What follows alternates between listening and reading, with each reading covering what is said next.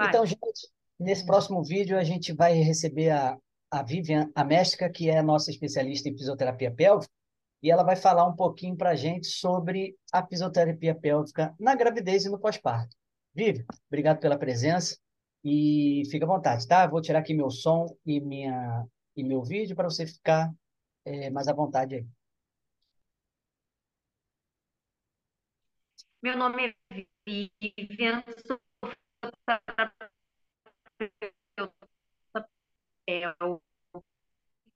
Vim aqui falar um pouquinho da importância da fisioterapia durante a gestação. Com a gestação vão ocorrer várias.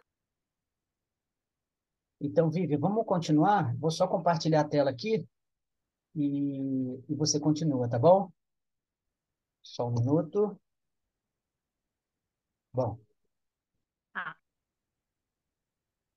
Pode ficar à vontade. Tá. Vamos falar da fisioterapia pélvica na preparação do corpo para o parto. Com a gestação, vai ocorrer várias mudanças no corpo da gestante. Vamos começar falando sobre o centro de gravidade e o equilíbrio. Devido à ação hormonal durante toda a gestação, irá ocorrer várias alterações no corpo da gestante, como mudanças posturais, alterações no centro de gravidade. É, devido a essas alterações que, ocorre, que ocorrem num período pequeno de tempo, é, vai haver um desequilíbrio e vai mexer com a propriocepção da gestante, como, por exemplo, às vezes ela quer passar num, num, espaço que ela acha que vai passar e quando vê a barriga é grande demais não consegue passar, ou às vezes quando ela está andando em casa e vai esbarroar no móvel. Então, isso tudo a gente vai trabalhar durante a, a, a fisioterapia, para quê? Para melhorar essa consciência corporal e também trabalhar essa parte de equilíbrio e propriocepção. Agora nós vamos falar um pouquinho das mudanças fisiológicas e biomecânicas das articulações, ligamentos e dores na coluna. É, durante a gestação, vão ocorrer várias mudanças fisiológicas e biomecânicas. Por quê? A barriguinha vai crescer, então, é, vai haver a, a frouxidão das articulações, por quê? Porque a pelve tem que abrir para poder comportar a, o bebezinho ali, os ligamentos vão ficar mais tensos, isso vai ocorrendo que as dores na coluna, o, os músculos vão ficando mais tensos, é, como, por exemplo, muita gente fala que está com dor no ciático, às vezes não é nem no ciático, é o piriforme que o ciático passa por baixo, então começa a dar esses desconfortos. Então, são várias mudanças que vão ocorrer durante esse período. Vamos falar um pouquinho agora sobre a respiração, azia, refluxo, cansaço e o intestino também.